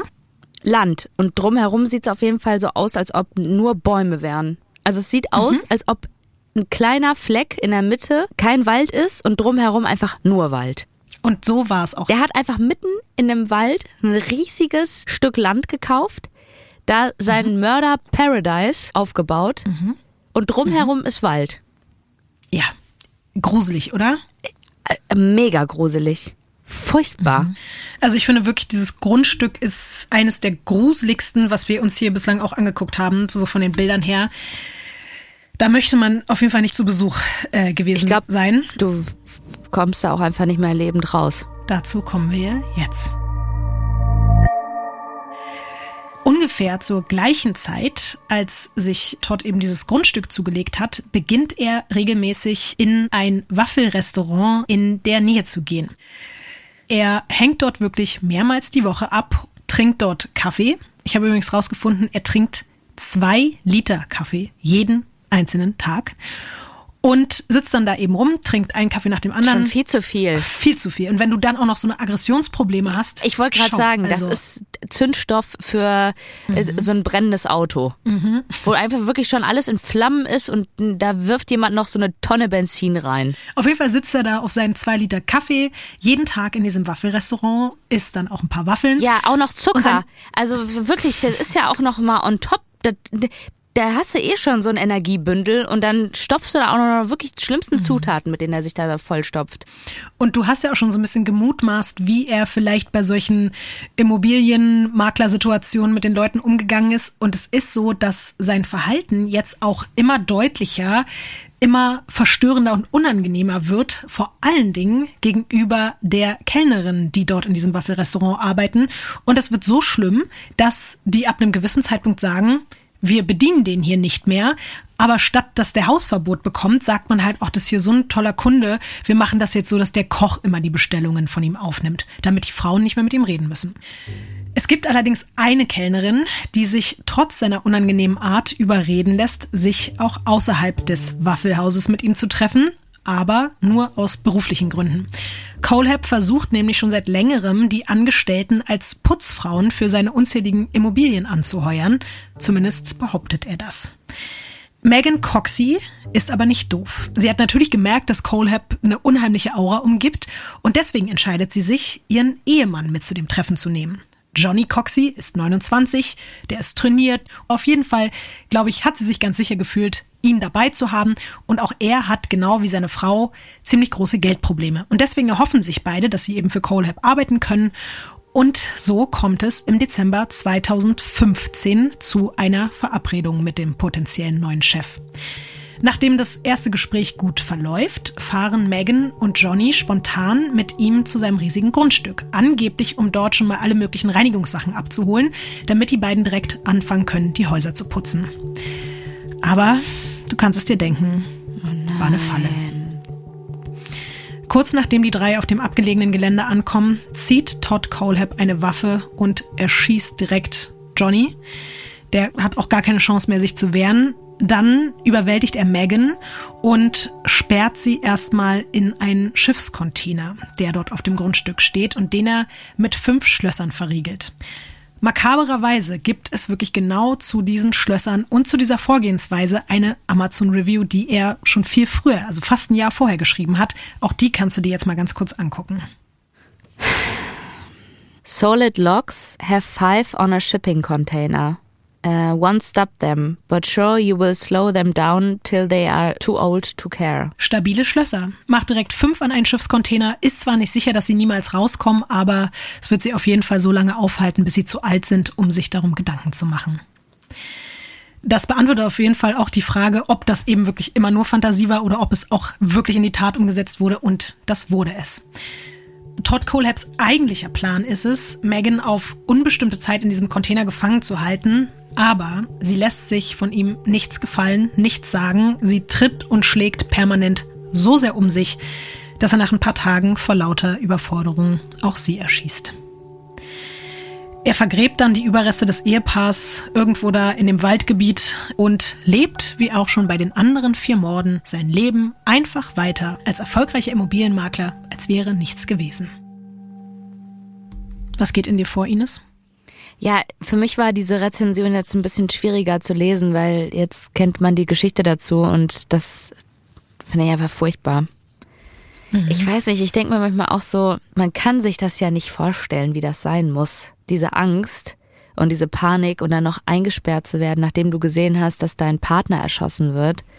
Und du weißt einfach, also auch in so einen Container gesperrt zu werden über Tage, boah, es ist einfach furchtbar. Weiß nicht, der Typ ekelt mich einfach auf so extreme Art und Weise an. Ich finde furchtbar. Und dann macht er sich auch noch darüber lustig im Internet. Ich habe auch gemerkt, dass ich, glaube ich, noch nie so wütend hier war beim Recherchieren. Nicht mal bei Alexander Petuschkin, glaube ich. Und ich glaube, dass das für mich der schlimmste Killer ist, den wir hier bislang bei Weird Crimes hatten. Also so von meinem Gefühl, auch was der mit mir macht. Aber ich versuche das, glaube ich, wieder mal so ein bisschen in dem Moment auch runterzudrücken, weil ich das sonst gar nicht so erzählen könnte, wenn ich das zulassen würde, die Emotionen, weil sonst würde ich die ganze Zeit nur Hurensohn, Arschloch, Wichser sagen, während ich über ihn spreche und das wollen wir ja nicht. Ja. Aber gut, dass du das einmal auch, weil das lag mir auch auf der Ja. Zunge, dass du das einmal mal ausgesprochen hast. Ich fühle mich auch ein bisschen befreiter jetzt.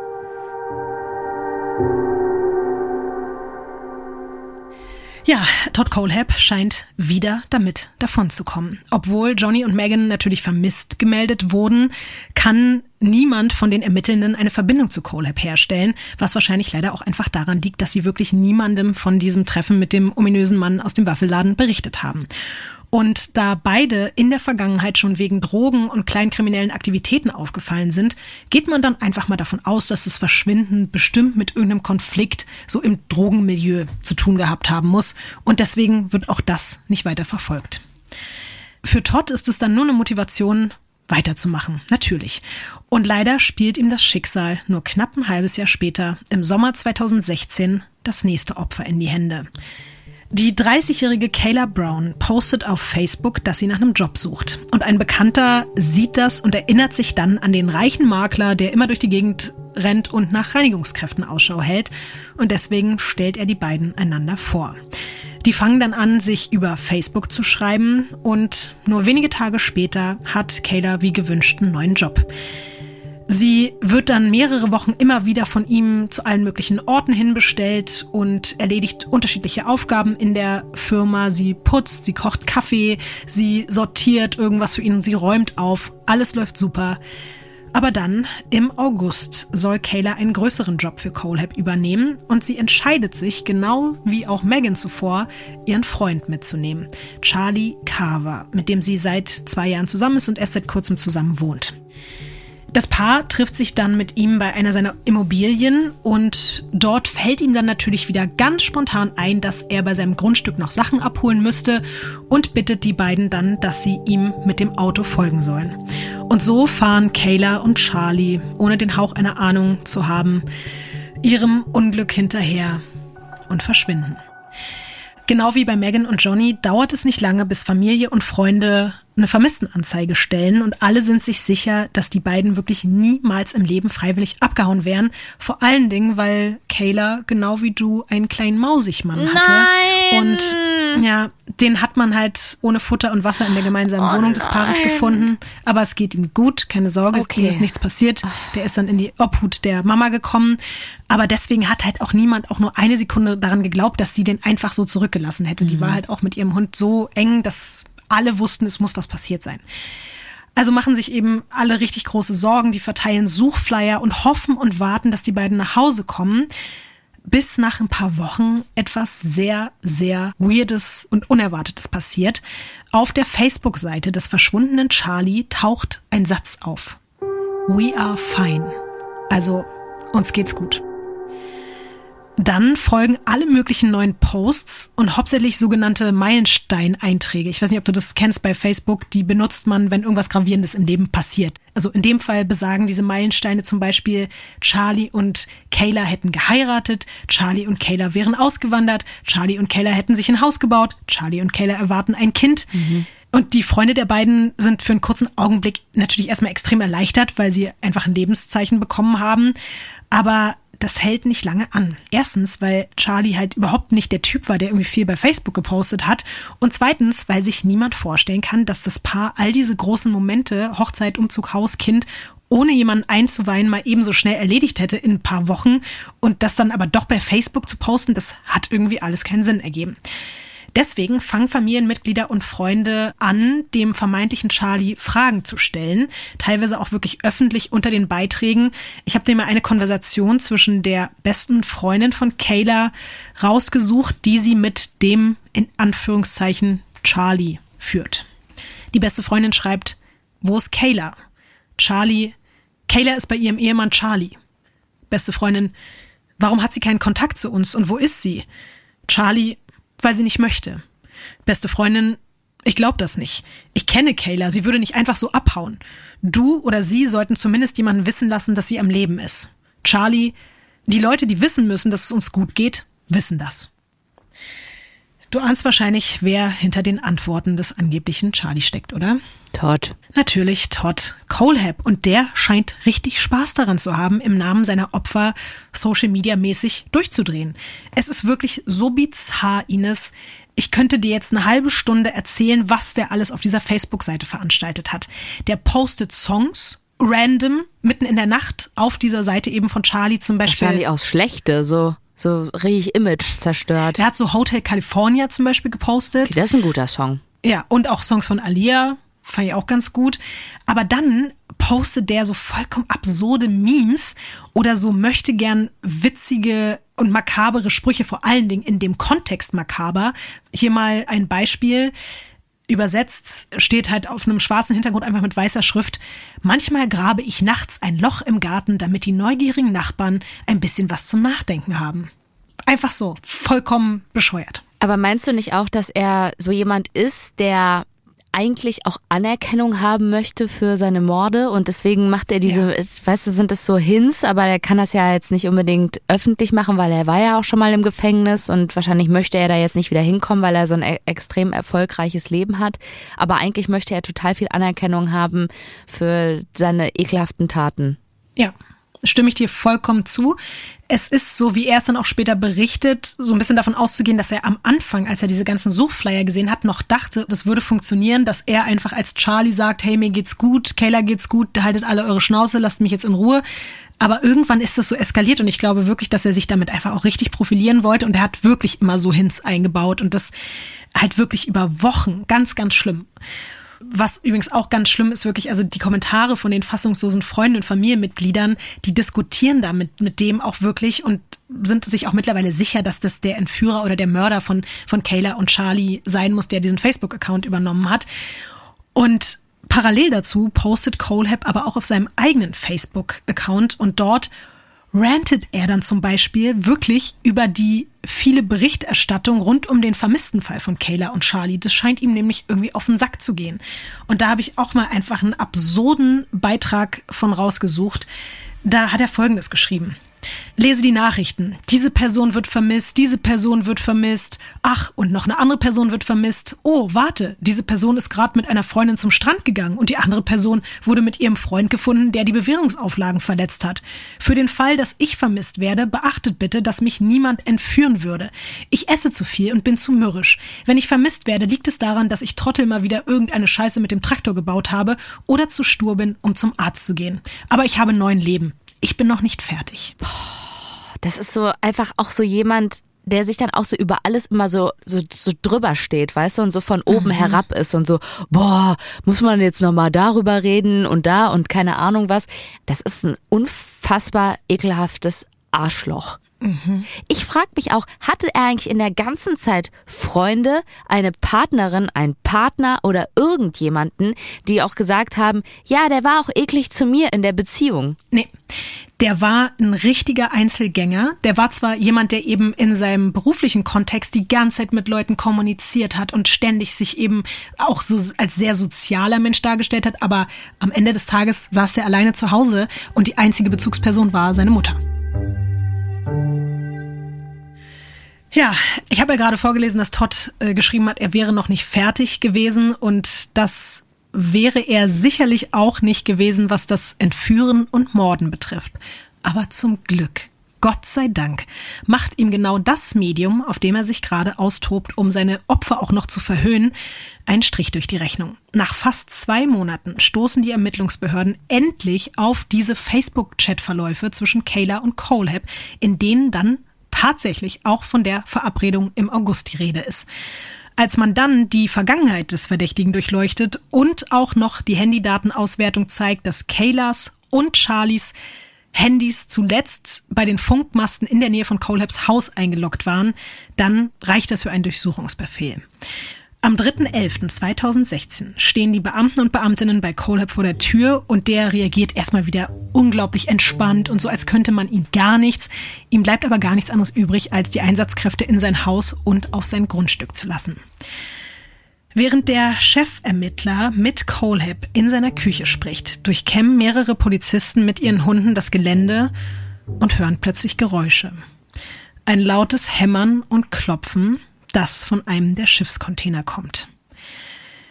Ich habe dir mal von dem Moment, in dem sie den Container versuchen aufzuflexen, ein Bild mitgebracht. Das kannst du gerne mal umdrehen. Okay, wow. Also die Schlösser halten wirklich, was sie versprechen oder sogar mehr. Mhm. Es sieht schon krass aus. Also das ist nichts, was man irgendwie mit einer Zange mal eben aufmachen kann. Da wird wirklich geflext. Das sieht fast mhm. aus, als ob mhm. die die Motorsäge auch noch benutzt haben, die da irgendwie rumliegt. Und magst du auch nochmal den Container beschreiben? Ja, der ist grün und groß und auf jeden Fall so ein Container, wo man nicht drin sein möchte. Was glaubst du, finden die Beamten dort drin? Ich hoffe, die beiden lebend. Ich habe dir jetzt Originalaufnahmen mitgebracht von dem Moment, als die Polizisten den Container betreten. Das sind eigentlich Videoaufnahmen, aber wir hören sie jetzt als Audio. Man versteht vielleicht nicht sofort, was da abgeht, aber die Atmosphäre ist sehr krass und ich will auch nur noch mal zur Erinnerung sagen, es ist jetzt wirklich zwei Monate her, dass eben beide spurlos verschwunden sind. Und wir hören uns das jetzt mal an.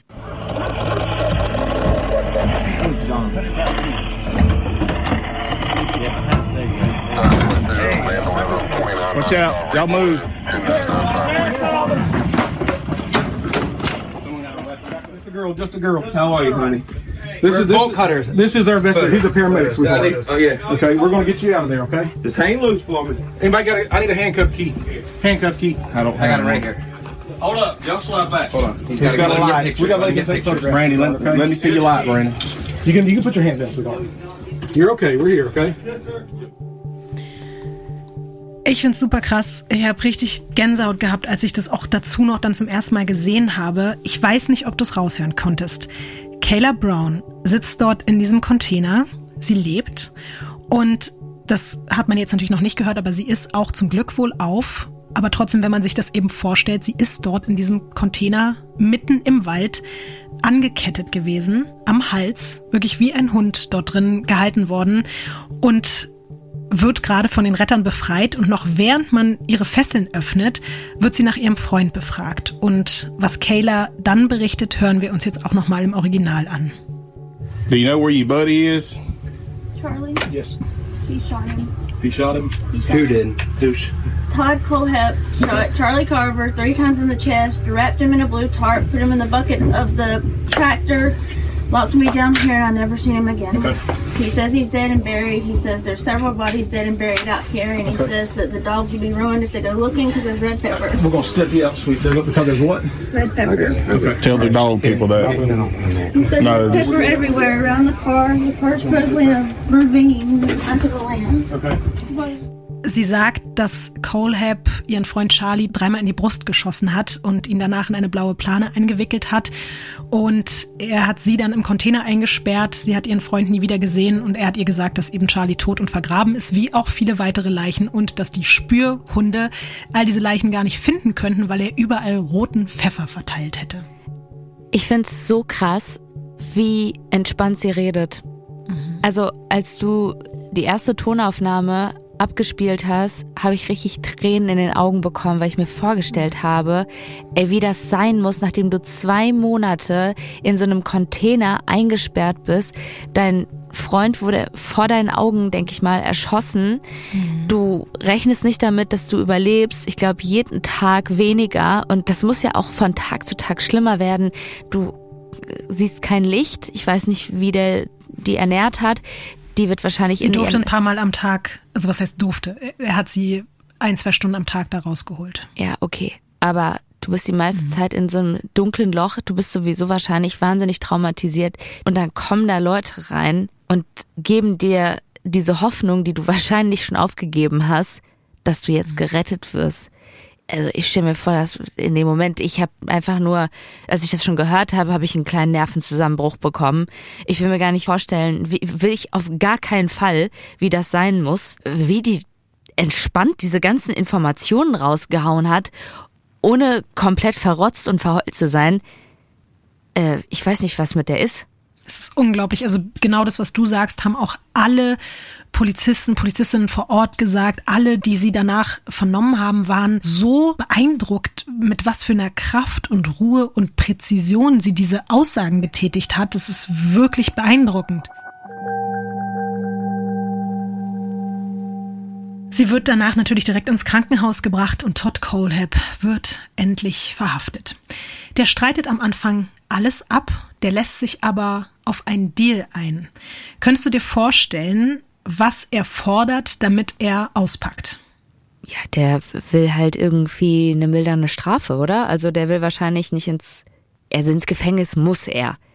Aber ich kann mir vorstellen, dass der halt irgendwie oder eine Einzelzelle irgendwas Spezielles haben möchte, verkürzte Haftzeit.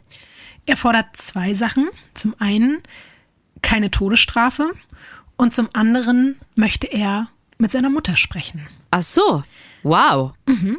Also, okay, der ist sich schon bewusst, dass die Scheiße am Dampfen ist und dass man da jetzt auch nichts mehr regeln kann.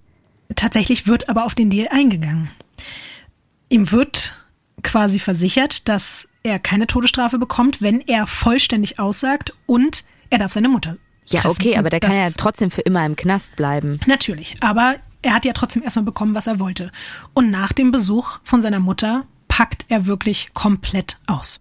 Es gibt unzählige Stunden Videomaterial und ich habe erst überlegt, ob ich dir Dinge davon vorspiele, aber ich habe mich dagegen entschieden, weil dieser ekelhafte Typ in einer selbstgefälligen Art von seinen Taten prahlt und lacht darüber die ganze Zeit. Also wirklich, das ist eine Katastrophe, sich das anzuhören. Das macht einen nur sauer. Er gibt dann zum Beispiel an, in 30 Sekunden da vier Menschen im Superbike-Shop erledigt zu haben und erzählt das wirklich so, als wenn er einfach der Held wäre. Es ist wirklich, es ist nicht auszuhalten. Aber dadurch muss man natürlich trotzdem sagen, wird jetzt erst nach 13 Jahren das Rätsel um dieses Verbrechen endlich aufgeklärt und auch die Verwandten von Megan und Johnny bekommen dann durch seine Aussagen endlich Klarheit, weil das muss man ja sagen, es gibt ja auch immer viele Serienmörder, die dann nicht über alle Opfer auspacken und dann die Leute weiterhin im Unklaren bleiben, was mit ihren Liebsten passiert ist. Aber wie das auch sonst immer so mit narzisstischen Serienkillern ist, auch er deutet an, dass er noch mehr Menschen auf dem Gewissen hat. Nachweisen kann man es ihm aber nicht und er packt auch nicht mehr aus. Während der Verhandlungen kommen dann noch ein paar bizarre Details über Kaylas Gefangenschaft ans Licht. Todd Colehab hat seiner Geisel alles über das Stockholm-Syndrom erklärt und war sich sicher, dass das bei ihr irgendwann einsetzen würde und dass die beiden dann glücklich zusammen bei ihm im Haus wohnen könnten. Nur ganz kurz für die Menschen, die das nicht auf dem Schirm haben, das Stockholm-Syndrom beschreibt das psychologische Phänomen, bei dem Opfer während einer Geiselnahme, Entführung oder Kidnapping tatsächlich Sympathie gegenüber ihrem Täter entwickeln. Und der Name hat mit der gleichnamigen Hauptstadt Schwedens natürlich zu tun. Dort wurde dieses dann doch sehr paradoxe Phänomen nämlich zum ersten Mal bei einer Geiselnahme 1973 entdeckt. Das hier nur so am Rande. Hast du das schon mal gehört, dass ein Täter dann auch so bewusst dem Opfer das einreden möchte? Nein. Bekommen jetzt das Stockholm-Syndrom, damit wir glücklich sein können? Nee, ich dachte, so funktioniert das auch nicht, sondern dass das automatisch bei dem Opfer Ja. irgendwie ausgelöst wird und äh, nicht, dass man das noch manipulativ irgendwie so einpflanzt. Das ist auch wirklich, also peinlich. Ja. Das ist auch, also dieser Typ ist wirklich eine, also wirklich von, von ekelhaft Arschloch, abgrundtief böse, d- dann auch mit diesem schlechten Humor und dann auch noch diese Nummer, der kotzt mich wirklich auf so einer Ebene an. Also wirklich, ich, ich hasse den. Ich hasse den auch Und ich, ganz, ganz, ganz, ich ganz doll. versuche das Wort wirklich Hass sehr selten auszusprechen, weil ich finde, das ist eine sehr negative, sehr böse Eigenschaft. Aber ich hasse den. Ich kann das, ich kann das sehr, sehr, sehr, sehr doll verstehen. Und ich lasse das auch selten zu, aber bei ihm ist es mir auch wirklich in den letzten Tagen öfter mal hochgekommen, dieses Hassgefühl. Und ich konnte auch nichts dagegen tun. Um noch hier bei einem letzten weirden Aspekt zu bleiben, er hat Kayla zur Beschäftigung was zum Lesen gegeben. Was glaubst du, durfte sie in der Zeit lesen? Ist es vielleicht das Amazon Best of Produkteheft? Ich weiß nicht, ob es sowas gibt. Äh, weiß ich Mit nicht. seinen gebundenen besten Reviews. Nee, es ist ein Genre, mit dem wir uns auch beschäftigen. True Crime Magazine.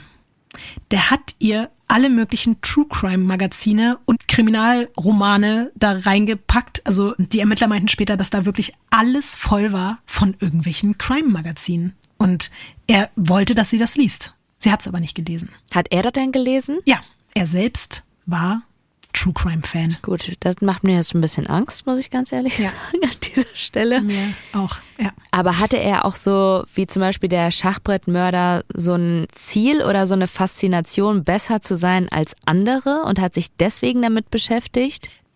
Das hat er nie so geäußert. Was er aber gemacht hat, ähnlich wie der Schachbrettmörder, bei Kayla hat er sogar erzählt, er hätte bis zu 100 Menschen getötet und hat sich quasi wirklich als der größte Serienmörder aller Zeiten verkauft. Aber das kann, wie gesagt, und wird einfach Quatsch gewesen sein. Aber wir kommen zur Verurteilung. Am 26. Mai 2017 entgeht dann Todd Colehab nur durch diesen Deal, den er gemacht hat, der Todesstrafe.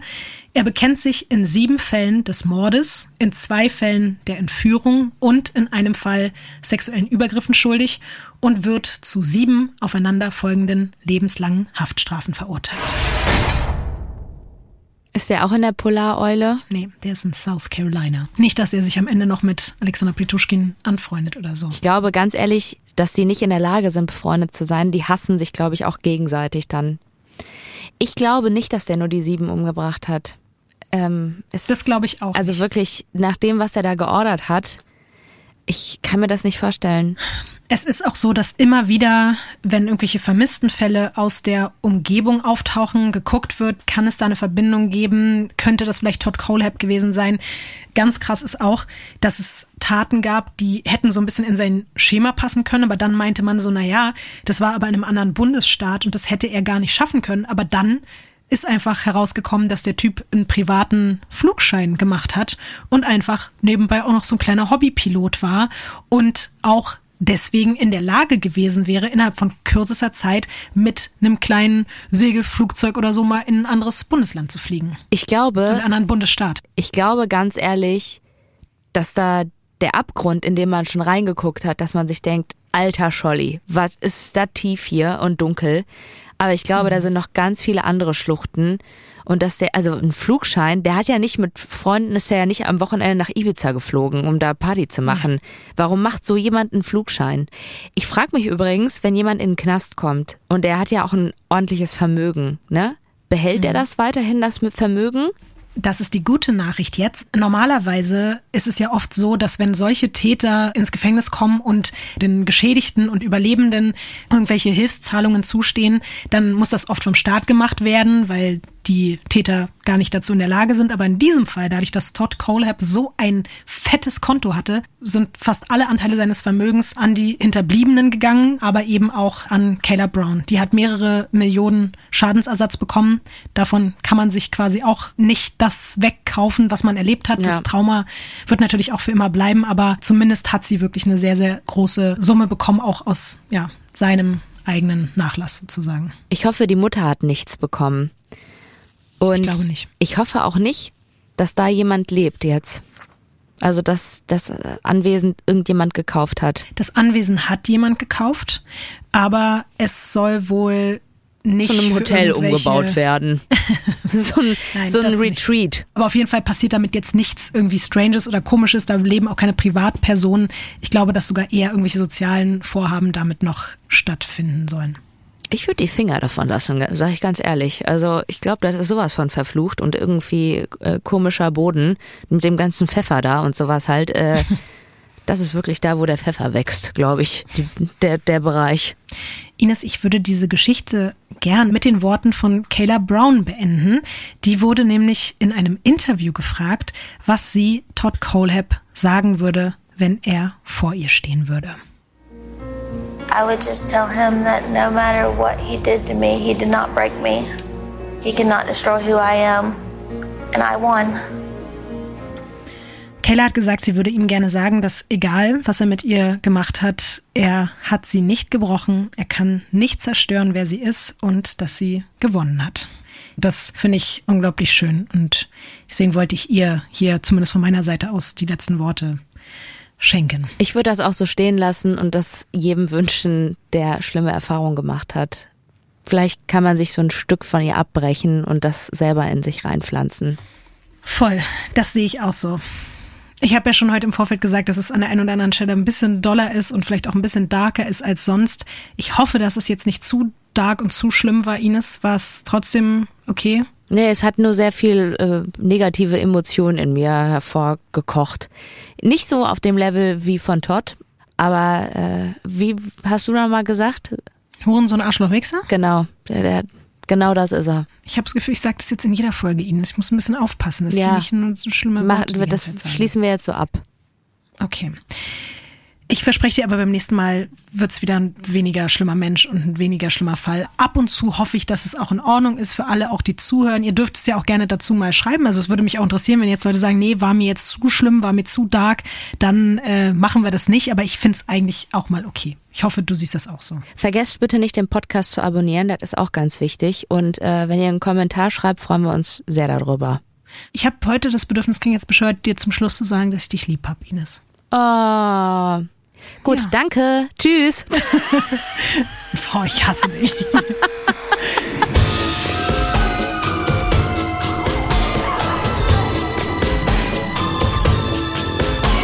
Weird Crimes ist ein Studio Woman's Original nach einer Schnapsidee von Visavi und Ines Agnoli. Skript und Recherche Visavi. Executive Producer Konstantin Seidenstücker. Produktion und Redaktion Sarah Omar. Assistant Producer Peace Solomon Obong. Musik, Ton und Schnitt Christian Pfeiffer und Chris Kahles.